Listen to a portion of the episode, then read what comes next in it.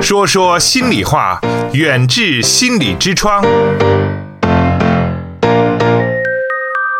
请关注远志心理的微信号，方法是在手机微信中点击右上方的加号，添加朋友，找到最下方的公众号，然后搜索“远志心理”，就可以找到远志心理严家民的微信公众号。关注后，按照提示回复关键字“严家民”或“代金券”，即可收获更多惊喜。严教授，最新呢，我知道最近你写了两本书哈啊，我想节目一开始的时候，咱们先把这呃两本书的书名儿，您给大伙儿来说说行吗？嗯，啊，一个是这个青少年学生，呃，厌学的交织；另一个呢是一个另一本是青少年学生考试焦虑的心理应对。嗯呃，这两本书，嗯，呃，那我可以看到了哈，我觉得是我对这个青少年学生的考试焦虑的应对，哎，我觉得这一本我特别感兴趣，因为呃，作为一个学生来说啊、只要上学，然后就会面对考试， 而且呢，对于每一个人来说哈，呃，只要你在工作，然后你也要参加各种各样的考试，比如说前不久我们刚刚参加完继续教育，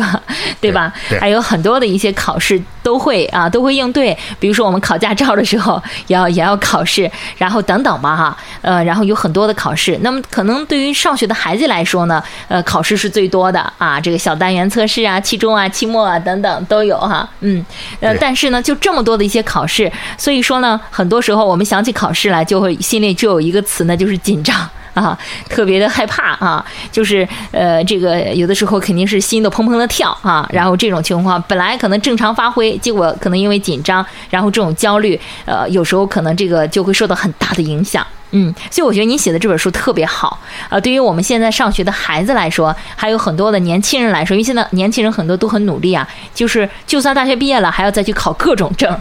嗯，所以说我觉得呃，这好处就是大家如果是说呃平时呢对考试的时候有一些恐惧心理，有一些焦虑，那么看了严主任写的这本书，严教授写的这本书之后呢，我相信你就会哎找到答案。啊，然后应对这个考试焦虑啊、考试紧张啊，哎，然后呢，怎么样有一个非常好的这样的一种的心态去考试哈？然后呢，这个避免考试焦虑，那么就会一一把这个谜底给你揭开了，你就会找到答案。所以说，我觉得建议呢，我们的家长朋友应该看一下哈，特别是这本书是我们呃这个团队，嗯呃，在临床一线的这个心理学工作者，呃，共同写的，是共同写的共同那个劳动的结晶，啊、劳动的结啊，晶来哈。源于实践，嗯嗯，嗯，好的，更有呃针对性。严岩教授还是把嗯这个咱们的远志心理团队的朋友哈，大家一起的这份努力，呃，然后呢，用书的这种方式呈现出来了，我觉得非常的好。呃，还有一本呢，也是非常的好，呃，那个就是一个厌学的一个矫治对啊，因为对对对现在很多孩子就是因为在上期节目当中我们也谈到了，好像有百分之四十的孩子现在都有那种厌学的情绪，这个数字也非常可怕。哎，所以说我觉得家长朋友能够提前的关注一下。呃，如果一旦有这种倾向的话，你看一下这样的一个矫治方法哈，呃，他们都是以啊、n 个的这种的例子，然后在书里面呈现的。对，嗯呃，给青少年学生，嗯呃，初高中生，嗯，呃，家长、对老师，对，呃，以及一些社会工作者提出了一些建议嗯和这个呃一些应对策略。对，一些方法就是一些有实战经验的，对啊，实际用过的效果特别好的一些这样的方式哈，矫正厌学的都会在书里一一呈现。所以说，我们节目一开始呢，首先就来推荐远志团队的这两本书啊，主编呢是咱们的严家民教授和高胜云教授哈，两位主编，哎，所以说我觉得呃，这个呢是家长朋友啊，那今天晚上就有个非常好的机会，因为严教授说了送给我两本儿啊，我说我我这个非常的开心。那么今天晚上参与节目的朋友特别的幸运，只要今天晚上你来参与节目，拨通了三幺五八幺零零，能跟我们的严教授一起来沟通交流一下。那今天晚上呢，你也会获得啊。其中的一本儿啊，比如说你喜欢是哪一本儿，然后呢，我们就会送给你这一一本书啊，也是非常非常珍贵的哈，因为毕竟还是发行量很有限啊，所以说那先到先得了啊，今天晚上的一个惊喜给大家。供大家参考。啊，供大家参考哈，非常谦虚，严教授。嗯好的，呃，那我们说完了这两本儿这个跟大家一起来分享的两本儿非常好的书，《青少年考试焦虑的应对》啊，以及呢青啊少年的这种的厌学的矫治哈、这两这本儿书之后呢，那么接下来的时间我们要来说说今天晚上我们的话题了。哎，今天晚上应该说呢，呃，也是一个非常热点的话题，也希望呢收音机前的各位朋友啊，能够呢一起来收听和积极的参与。相信您听了今天晚上的我们这期节目之后啊，哎，我相信对您应该有很大的帮助。前两天的时候呢，严教授我关注到了一则微信上的新闻啊，然后说关注到这则新闻的时候呢，看了之后特别的痛心哈、包括我们也在咱们的远志心理团队群里面进行了一个分享，让大家看一下啊。呃，当时的时候我觉得是很很震撼的，就是咱们的淄博的一个四十四岁的二胎妈妈张女士，从她家里五楼跳下去，不幸身亡。啊，非常非常的让人看了之后很难受啊！四十四岁了又生了二胎，真的特别不容易啊。听嗯说之后很惋惜。对，然后当时就觉得，哎呦，真的是很很很心痛，很心疼。那据她的家人说呢，张女士呢，她呢就是之前呢，她患上了这个产后抑郁症，而且这个时间有半年了。啊，时间挺长了，嗯，尽管呢，家人是不断的去开解她，也给她也求医问药的哈，但是就是没能阻止她，就是这个就是抑郁，这个后来就是自杀了，然后这样的一个悲剧哈，嗯、所以说呢，我们觉得，呃，今天晚上我们就想来谈一下，因为这是我们这个节目二零一七年我没有谈到过这个问题，嗯、那么二零一七年呢，有太多太多的女人，然后又做了妈妈，就是又生了二胎，因为二胎的话，现在就是好像大家这个吃饭也好啊，聊天也好，必不能少的一个话题了。现在以前的时候问你生不生，现在是问你们家二宝多大了啊，对吧？是这样，几个月啦，两岁了吧？ 啊，然后是这种哈，所以说很多的朋友家里现在肯定都生三胎的都快有了，所以说这个二胎呢，在以后呢，就是每个家庭里面的话都是啊、很平平常了，已经是哈、不像一开始的时候很很惊讶。那么二胎的妈妈们越来越多，但是很多的二胎妈妈都是有点高龄了，因为有的是。已经是快四十岁了哈，我知道身边有好几位朋友都是四十岁对啊，三十九岁，很多的。呃，大家有的时候怎么说呢？真的是冒着一定的很大的这种风险，对高龄的二胎妈妈，高龄啊，我们知道高龄产妇的话有很多的问题啊哈、这种高血压啊、妊娠高血压等等都会有啊，真的很不容易，很辛苦。呃，然后呢又要了这第二个宝宝，但是呢产生了这个问题，就是二胎之后呢会很有一些妈妈会抑郁。啊，有有些人就是会产生这样一种情况，所以说，呃，很多的有些妈妈也是不想要二胎的朋友有有很多担心，就是我还能生吗？然后呢，我会不会生了这个孩子会怎么怎么样啊？然后想的就特别的多啊，所以说。这还没生就感觉到有点抑郁了，嗯呃，所以这个问题，我觉得今天晚上我们应该跟大家来聊一聊哈。一说抑郁症，大家都觉得挺可怕的，因为它的最后的结果就是死亡啊，就是离开这个世界啊，嗯抛弃危家人险。危险最大的就是自杀。对，它还不像别的一些问题，你说咱说考试焦虑也好，或者干啥也好，好像跟生命这个还还这个离得稍微远一点点哈。对对但是对抑郁的结果太可怕了。呃，啊抑郁如果不干预不治疗，呃，自杀方莫胜伐啊。对，就是说防不胜防，他随时都有可能，你看不住他，他可能就会就会这个去自杀对啊，所以尤其是他自杀的意念难以调控，就难以控制自己。哎，痛苦难以忍受的时候，对，哎、往往自杀的理念、自杀的观念在头脑当中持续牢固的存在，嗯，嗯，就驱使他走向自杀呀。对，还有前两天呢，这个好像因为现在新闻的这种传播速度特别快，前两天的时候我看到的是上海的一个妈妈抱着宝宝跳下去了。嗯啊，所以当时太震惊了哈，这个这个确实是也是抑郁了。那所以说，我们今天晚上就要想，虽然这个话题有点沉重，但是我觉得我们应该跟大家聊一聊啊，聊一聊，因为呃，我在这个在准备这期节目的时候呢，我也跟我身边一些朋友，然后做一点小调查啊，然后问他们，他们就说，我说你有过这个生孩子的时候有过抑郁吗？你觉得你现在回想起来，但是但是有啊，那时候宝宝一哭我就会崩溃。啊，就觉得说宝宝一哭，我自己就会崩溃了，我就听不到，我不能听到他在哭，我听到他在哭我就受不了了，我感觉我这个人整个就不好了啊。那他说现在想来，可能那也应该是抑郁吧？嗯，那时候压力大，情绪波动大，对忍啊，耐力也薄弱，啊，忍耐力薄弱，就是平时可忍的东西，那时候忍不了了哈。对，也有说的，那时候就是说好像呃会哭啊，然后经常的会会会这个这个就是这样的一种情况。所以说，肯定大家现在想起来呢，很多的呃，我想很多女人都会想到自己那个时候呃，这个十月怀胎的不容易，然后生下宝宝来那段时间的这种的哈，在哺乳期的这种的艰辛啊，这承受的那些压力，那么大家想起来的时候，可能还会有的时候心里面有点颤啊，但是没有关系，我们今天晚上会把这个话题呢，让我们的呃杨佳明教授展开来讲啊，那就是首首先我们就会来谈啊这个。嗯，什么是？比如说，什么是抑郁？然后呢，就什么是产后抑郁？然后抑郁的表现是什么？那根据这些严教授待会儿说的这些表现，你就可以对号入座啊，或者是你就可以想想当时有没有这种情况哈、或者现在在正在发生的啊，这也是那这种情况如果有的话，那今天你也可以来让严教授来咨询咨询他，是吧？来，我们一起来帮你疏导一下，没有什么大不了的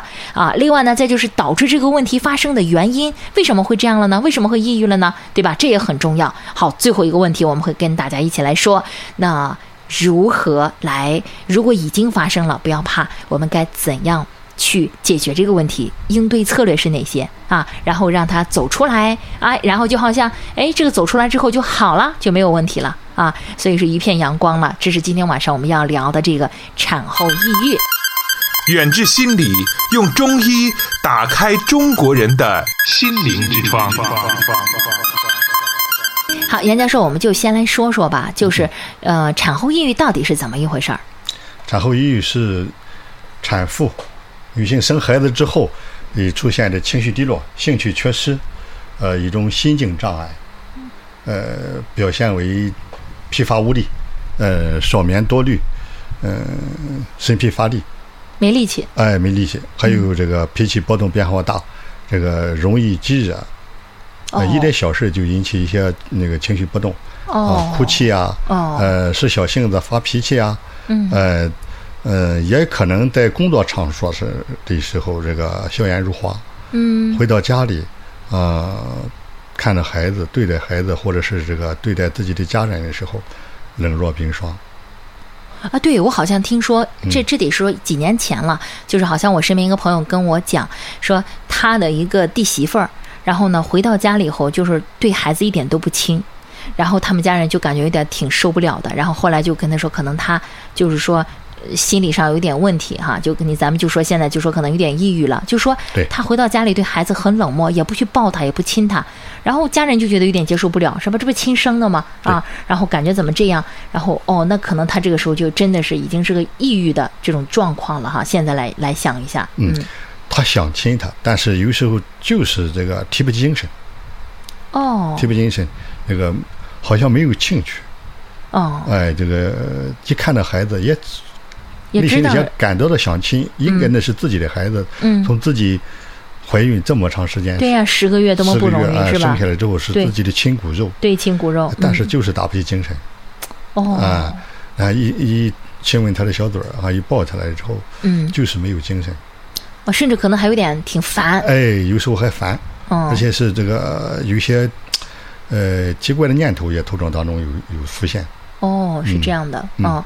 对，因为我听以前的一个朋友也在谈到，就是说，呃，也是，就是说，他出现那种情况哈、就是说他的一个邻居，然后就是这个那个孩子呢，怎么情况呢？就是他听见那个孩子哭，他就受不了，然后他就立刻让他的家人，他的妈妈，就他自己的娘家的妈妈哈，说还有她老公，赶紧给我抱出去，嗯，然后不要让我听见他哭，就到这种程度，所以大家都都接受不了，觉得你看孩子哭两声不正常吗？你咋还？哎呀，就现在想想，可能他就是已经是抑郁了。他要听见孩子哭，他也哭，就是好像也挺崩溃的。对，呃，有的是怀着时候就情绪不高，嗯，怀孕的时候，然后就、就这样了。对，怀孕时候就焦虑、哦抑郁并存，哦，不是说我还以为产后抑郁就是这是这个怀孕期间已经有一些一定有这方面的苗头症。状了哈。哦，好，那我们稍后再来先说。然后现在有位朋友在线上，我们先来接听一下。嗯。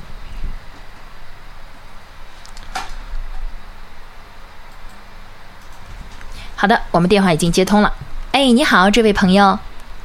哎，你好，哦，您好，你好啊，这位嗯女士你好，你好嗯，欢迎您参与咱们今天的《说说心里话》。今天晚上啊，咱们邀请到的是一位大咖，呃，咱们淄博市知名的心理学的教授严家明严教授哈。呃，这样的话，你有什么问题想跟他来聊聊，尽管说就行了，放轻松，没关系啊。嗯，呃，我就是现在孩子是十三个月，呃，是一岁一个月，嗯嗯、然后我从生完孩子以后脾气特别大，我老公就说，就自从有了孩子以后，我这个人的性情就变得特别暴躁，嗯嗯，然后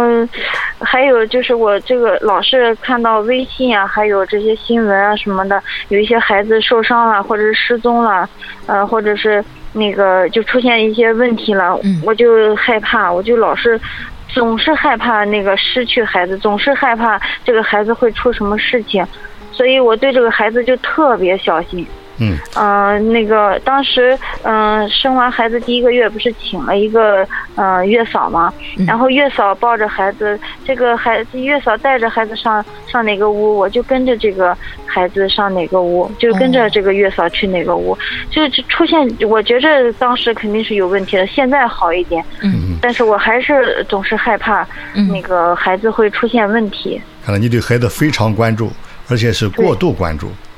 对对，哎，出现这个情况，你自己想到有什么改善的方法没有啊？就这段时间，嗯就是你不是说好一点了，嗯就是怎么改善了？嗯。嗯其实我觉着家家人的这个呃嗯容忍，我说对，我觉得对我嗯有帮助。关爱，对嗯，嗯家庭的支持是非常重要的，尤其是丈夫、婆婆、对妈妈，是吧？ 嗯对对对，嗯嗯、那个丈夫，嗯呃，老怎公，么说啊呢？那老公，嗯他一一直都，嗯，这他的话就是不跟你计较，对哦，所以他也不跟我吵，也不跟我闹，然后嗯他也知道，呃，我那个心情不好的时候，呃他就会主动的去干一些家务啊什么的。我觉得这个嗯挺好。然后，嗯嗯，婆婆嘛，嗯呃嗯，婆婆本来就挺好， 对，嗯，一直照顾我，嗯嗯所以我也没有我也没有什么怨言，我就觉着婆婆和嗯公公还有老公都都都对我特别好。对呀、哦这是最基本的。哦而且咱们关爱感恩丈夫，感恩婆婆，哦，而且我们自己内心更强大起来，呃，寻求你自己的应对策略。关爱孩子非常重要，呃，孩子生下来是你的心头肉，嗯而且是你的这个生命的嗯延续。对，也是我们爱的这个集中的表现，尤其是你孩子是你老公和你的爱的结晶，嗯，对，你俩有共同的这个关爱的这个孩子嗯啊，呃，非常重要了。嗯但是跟老公的沟通啊，老公非常既然非常包容关爱你、包容你哈、嗯你就把你这些担心、想法和老公倾诉一下，说一说，老公也会给你提出更多的支持，而且一些策略和方法会你嗯更多的探讨。哦嗯，就和他聊聊，家庭当中对哎他知道吗？就是你跟他说吗？就说你总是担心呀、什么的这些，就跟他说一说嘛。嗯，没说过。啊，哎哦沟通很重要。哦，沟通哦，你关心非常重要，丈夫的关心也很重要。就像以以前说的，母爱很很伟大，父爱也不可缺少。哦，对哎，，是你共同爱的结晶啊。哦，那这样的话，严主任，那您的建议就是她应该跟自己，因为她老公其实已经做得很好啊了，你对跟她对讲对哈，对对对呃，但是也应该说，呃，那你要是跟着她每个房间走的时候，那你老公没问过你吗？就哎，你为啥这样？不用太担心啊、有没有问过呀？嗯，他不在家，他上班很忙的。哦，然后婆婆在家里边陪着我，婆婆也不爱说话，哦嗯、，然后就是我她婆婆的呃想法就是，呃，嗯我这儿媳想怎么样就怎么样，哦，嗯那就最大的包容哈、你这找了个多好的婆婆，多有福气，非常相信、尊重你啊。啊，对，啊，对，嗯，我也觉着，嗯嗯、反正现在我觉得比呃前一段时间，就是比那个孩子在嗯嗯三个月之前吧要好很多，嗯嗯、但是那个现在我还是有的时候呃会害怕，嗯，听到一些那种，嗯、比如说呃谁家孩子丢了，哎，我就在想，我那孩子我得看好了，我千万不能让别人碰他。嗯、那个在在外面在逛街的时候，嗯，不能让别的人呃靠近我的孩子，或者是怎么怎么样。我就心里边老是害怕，老是把别人的发生的事情放在自己的，就是自己想去体会啊，啊去体会他那种感觉。哦然后对，然后想到把然后就情景一害样，怕哦情景再现一嗯样，把自己放进去了，情景再现一遍。啊对， 呃，防范规避非常重要，但是过度担心又没有必要了，对啊， 是吧？就是你已经做好了这个方面准备，对啊而安排且得很好。对，嗯而且我觉得你不还没去逛商场吗？对吧？没发生这事儿哈。 对，嗯，对，有些事情考虑好，那个防范好就可以了。嗯对呃没有必要的这个过度的这个担心害怕。呃，哦有些事情咱现在社会来讲，相对呃也比较安全，对不像说时时刻刻都有那个偷孩子的啊这么多坏人。对嗯啊，我们防范很多也是谣。传，嗯也不一定是真的那个信息，特别是微信上，现在很多的都是虚假的。嗯，社会啊是稳定和安全的，对但是也有提醒对啊，或者是这个有这个警觉，有这个心理准备是好的，但是过度的担心就没必要了。哦，是就吧过度哈。嗯嗯嗯，嗯，他以后的话，你想他，我想问一下，是不是因为他胆子太小了，所以导致他会去想这么多，就是害怕或者怎么样？那嗯哎这倒是一个因素。嗯，啊，你看他从三个月，现在到一岁多了，是吧？对，一岁多，嗯嗯嗯，一岁多了，健康成长过来了。嗯呃，他成长越来越顺利。嗯哎，你这个担心应该越来越放下来吧？对啊对是是是，我有这种感觉。嗯，对，就是感觉孩子现在已经一岁多了，然后呃，这之间嗯一直都很好，所以我现在的这个心理，呃，比以前好很多。最起码现在可以让爷爷奶奶呃去去看一下，去嗯看看孩子，然后我就不用天天跟着。对你稳定稳定你的心态，提升你自己防范应对这方面问题的策略和技巧，哎，使你自己的这个各方面的技能更强大，你这个担心害怕就相对程度就降低了。对，我觉得就是说，呃，我这么觉得哈、我就感觉你可能是一个胆子不是很大的啊、呃这样的一个妈妈。就是说，可能有平时的话，就是呃，就是是一个很温柔的，然后呢，胆子呢，就是说啊，这样的小女人的这样的胆子，所以说可能是不是在生完孩子之后，就是呃，有很多以前的一些啊，看一个新闻啊，啊看一个片子啊，然后可能都会再再想一下，是吧？因为没有宝宝之前的时候，你可能想不到这些东西哈，嗯也不会去想怎么样。现在有了宝宝，因为你太爱他了，是吧？太爱是啊他了，对，呃，越关心越疼爱，就考虑的事情越周全，越嗯周全有和那危险因素掺合到一块儿，尤其社会上的有些传言呀、或者是一些嗯对呃虚假的危险发展那些对这个信息啊，对呃，倒给我好们造成了一个视听的呃感觉上的这个错觉和混乱。混乱了哈，嗯有点哈，对。嗯哎，再说稳定心态，呃，寻求应对策略和方法，提升你自己的呃安应全对水平，对、嗯安全和自信心，对对，呃，挺好的。然后呢，其实我觉得是，呃，第一，我觉得有两点严主任给您建议的，就是第一个，你可以跟你老公啊，他不忙的时候回来休息的时候稍聊聊。是吧？对说一说你你为什么要这样做？有的时候你喜欢跟着，是因为你你就是老老去害怕，呃，老是担心，是吧？然后我觉得他肯定会给你很大的安慰吧对。，也和婆婆聊聊，因为对婆婆陪你的时间长。对嗯呃或者是寻求嗯妈妈聊聊，或者是你的这个闺蜜啊，呃，你的社会支持系统嗯啊、必要的话你可以寻求专业的这个咨询和帮助。嗯，对，都是可以。这这方面，对，对呃，我觉得还有一个，我刚才想说什么啊、这个是挺好的。还有一个呢，你呢，呃。就是担心这是应该的，但是不要担心过度。然后，但是我要说一下，就是我那时候也有一个经验，呃，因为我现在孩子大一些了哈，因为你宝宝太小了，我可以经验介绍给你，介绍给收音机前的听众。我认为你的宝宝在三四岁之前啊，这个就是你就你认为不安全的一个年龄吧，啊，这样哈、会会走失啊，或者丢失啊，或者等等啊这种问题。然后呢，你不要嗯一个人带着他去逛商场。我觉得是这样，很小，因为我曾经就感觉就是，呃，有一个妈妈就是她在试衣服的时候让宝宝坐在那等，啊，但是宝宝是你想，他是一个很活泼、很可爱的小宝宝，他不可能就一直在那不动啊，对不对？对嗯是吧？他就会转。他一转悠，如果你说商场里人一多的话，人家别人不可能有责任来帮你看孩子，对不对？对或者你是说跟营业员说一声，哎，这个小妹你帮我看一下，那人来了一个试衣服的女士，人家就跟她去拿衣服去了，是吧？人家不可能只盯着你的孩子，嗯嗯，这个时候就会有危险。所以我认为逛商场你就自己去逛，你呢就让你的爱人，你你老公在家看孩子，或者你妈妈在家看孩子，然后呢，你呢就这样，你就把你那个那个就是不安全感不就放下了吗？嗯对吧？你你就不会发生了，我又不带着他去逛商场，我去买衣服，我就自己去买呗，是吧？这样就没有什么不安全了，反正在家里挺安全的，老人给看着，对吧？嗯，我觉多得是这样，多找个陪伴很重要。嗯。嗯，这个这个，我建议你哈，嗯，学习一下这个儿儿童心理学，哦，哎买点书，哎，没这书，呃，掌儿握童或心者理学，哎，儿童心理学，这个掌握儿童的精神发展规律，他的随着他的成长，呃，你也在、呃、成长，哦伴随着孩子哦一同成长，哦，这个也很好，真的对很重要。嗯对对，他有些这个呃心理那个发展的关键期，呃，有些这个活动啊，精神发展规律，呃，掌握这些规律啊，对你提高你自信心，呃，而且呃，促进你的整个的应对策略水平的提高，啊、有明显的指导作用。哦，就到了哪个年龄，他会有一些什么样的心理的变化，对然后你就早知道了，对然后你你就你现在能一岁多了，他要会走了的话，对初生牛犊不会不畏虎啊，对他什么嗯都感兴趣，什么都不害怕，啊，哎什么这都要时候给弄弄啊，嗯，好多安全问题，不光走势的问题了，对安全问题他也是，对，有一段时尝间试那个小宝宝特别喜欢抠那小窟窿，嗯，然后比如说看了那个插插的，咱们说墙上那个开关，嗯然后他就那不是那很危险，就必须把那个口封住它，对要不然他就就专门去抠，呃拿着螺丝刀插这个开关这个这个这个孔啊，对，他就特别喜欢抠小小小洞。所以说这个还真是，他有几个就是时期啊，然后呢，呃，这个你呢可以看看这方面的书，严主任我觉得推荐特别好，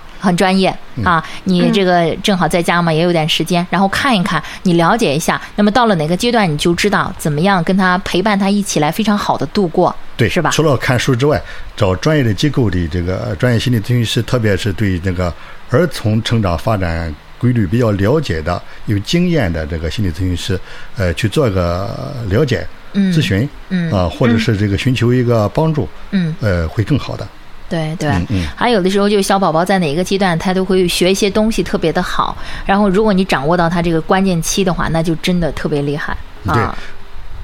对，嗯怀胎的时候可以胎胎教，你现在就开始更多的、更好的教育了。对你别跟着他到处走，然后你就给他，比如说他那个呃唱唱歌啊，或者啊这个读读故事啊，是吧？你别看他现在那么小，还还不可能认得字或者什么样的，呃但是这个时候就已经开始了。啊，孩子不可忽视啊！对，是吧？哎我就可以对把对角度转一下吗？对转到这方面来，不是更好吗？是吧？你跟着他走没意义嘛？嗯然后你这样的话，不就很有意义了吗？既注重他的安全问题，也注重他的心脑发展教育。啊，对，很好，嗯是吧？啊，这样子才是真正爱孩子嘛？对对吧？啊为他的未来着想。啊，好吧，嗯好嗯嘞，那我们就先说到这儿。哎，好嘞，好啊，谢谢哎好好，嘞再见好啊，再见再见。嗯。